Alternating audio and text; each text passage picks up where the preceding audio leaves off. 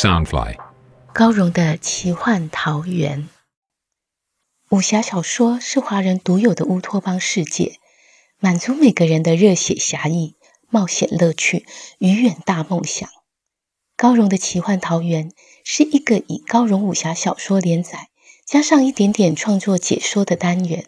周一到周四，每天晚上十点，陪你仗剑江湖，快意恩仇。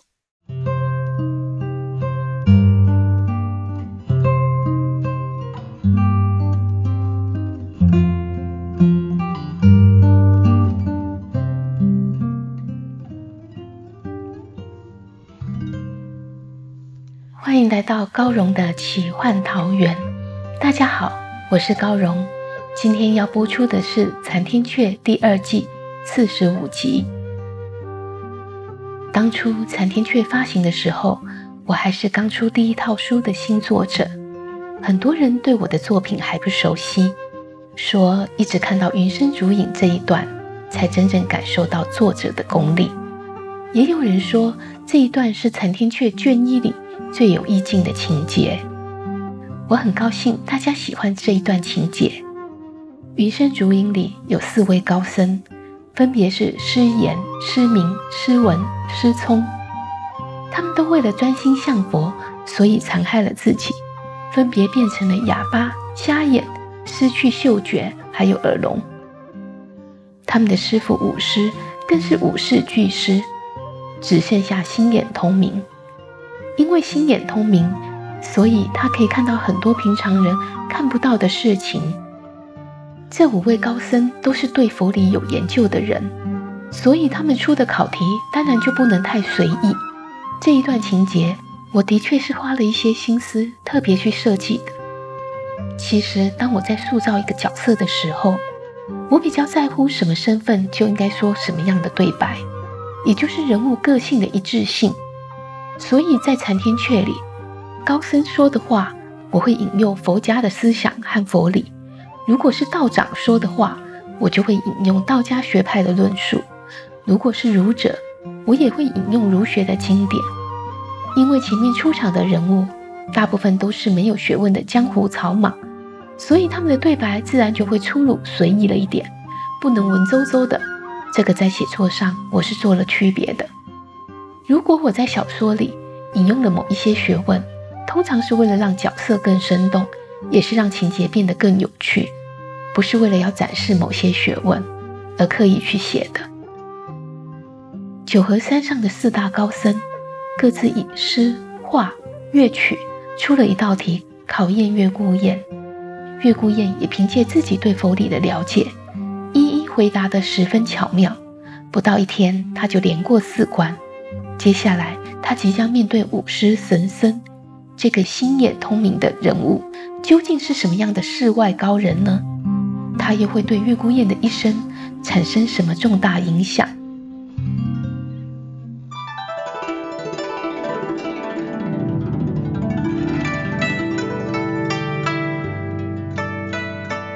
吱嘎一声，独门缓缓开启，外表看来轻小的精舍。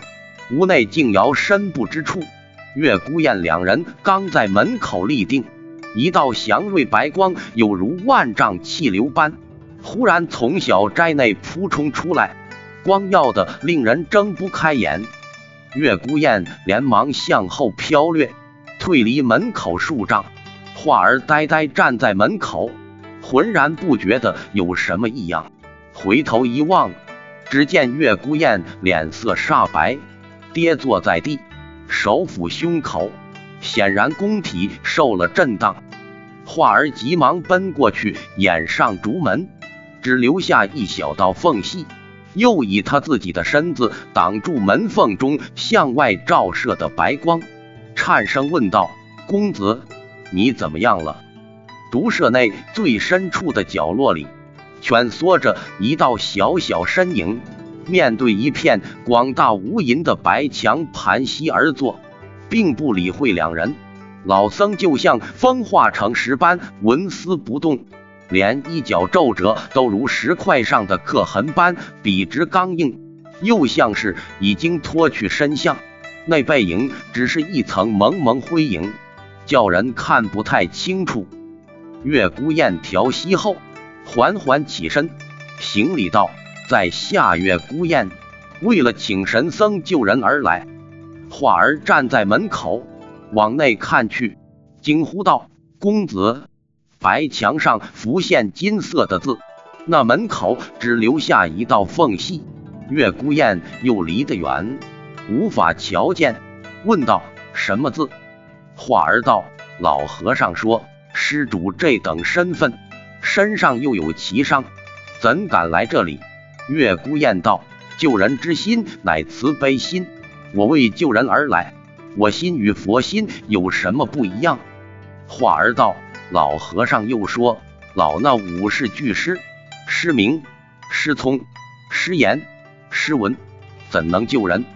月孤雁回答道：“目无体，以万物之色为体；耳无体，以万物之声为体；鼻无体，以万物之秀为体；口无体，以万物之味为体。心若不失，为何不能救？”画儿照着墙上字念道：“你既说以心救人，心是什么？”月孤雁回道：“心无体。”自是以天地万物感知是非为体。敢问神僧为何五世俱失？画儿念道：不失则贪。一旦目不贪色，耳不贪声，鼻不贪气，口不贪味，便可以专心向佛。月孤雁心中暗暗惊叹：原来四位大师都是因跟随五师，为求专心向佛而自残。师言因多变而自残为哑巴，师明则因喜观山水自残为眼盲，师文因沉迷花味就自残去嗅味，师聪则醉心靡靡之音而自残为耳聋，五师更是自行废去五事。月孤雁说道：“五事不贪，还不如心不贪五事。心若不重五事，又何须去除？”画儿欣喜道：“公子，墙上没字了。”忽然白墙又出现一行字，画儿急忙道：“又来了，又来了！”老和尚说：“施主于这片白墙上看见什么？”白墙上明明啥都没有。月孤雁站得远，看不见白墙，却能回答：“三千世界，赎罪满婆娑。”画儿念道。这片白墙名为赎罪墙，公子如何得知？月孤雁道：“神僧面壁思过，思的是众生之过，非一人罪孽。”画儿念道：“老衲面壁百年，从未遇见像公子这般慧根之人，可惜，可惜。”月孤雁一道：“为何可惜？在下就不明白了，还请神僧指点。”画儿忽然全身颤抖，惊呼：“公子，我也不明白他说什么。”祥瑞白光忽然消失，月孤雁知道武士允许自己靠近，便向前走到门口，往竹舍内看去。只见整片白墙上竟出现千百人影浮转移动，偷、盗、杀、掠、坑、蒙、拐。骗人间的丑陋恶行一一呈现，仿佛一幅罪孽浮世绘。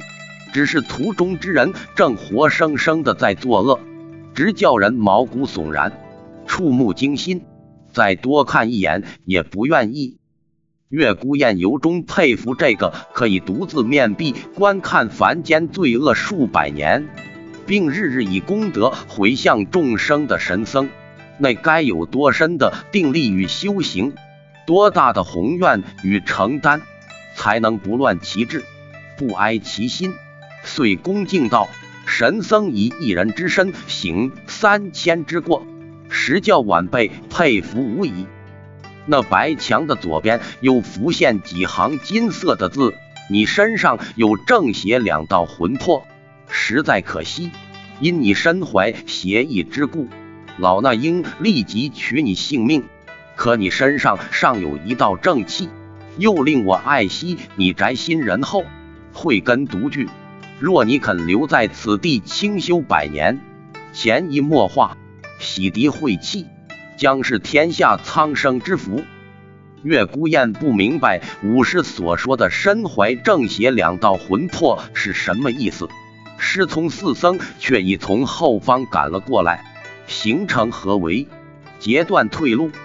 月孤雁见他们要动手擒拿自己，心想画儿最多只能抵挡一位高僧，己方实在没有半点胜算，只得恳切道：“我是为无间岛人和中州侠客。”来求取阴阳降头草的解方，神僧为何苦苦相逼？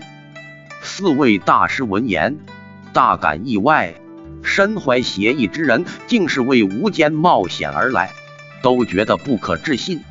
师从何时到？师尊说阴阳降头草是一种蛊酱，专吃中将者的心毒而存活。公子如肯留下，师尊愿放小施主走。并出借赎罪钵，只要将钵里盛满泉水，下清心寡欲符，众蛊降者诚心忏悔罪孽后，吞服钵中符水，体内降头草即会全数枯萎，呕吐之后再休息半日即可恢复。若不诚心忏悔，神仙也难救。月孤雁和画儿听到阴阳降头草的解法。都感到十分神奇，画儿亮出长剑，阻止四僧进逼，道：“公子，老和尚想逼你做小和尚，不然就要动手杀人。都说是高僧，还这么蛮横。”师言见画儿辱骂师尊，已赋予怒喝：“我师兄弟敬施主乃是仁慈惠智之人，有心成全，你竟欺骗我们！”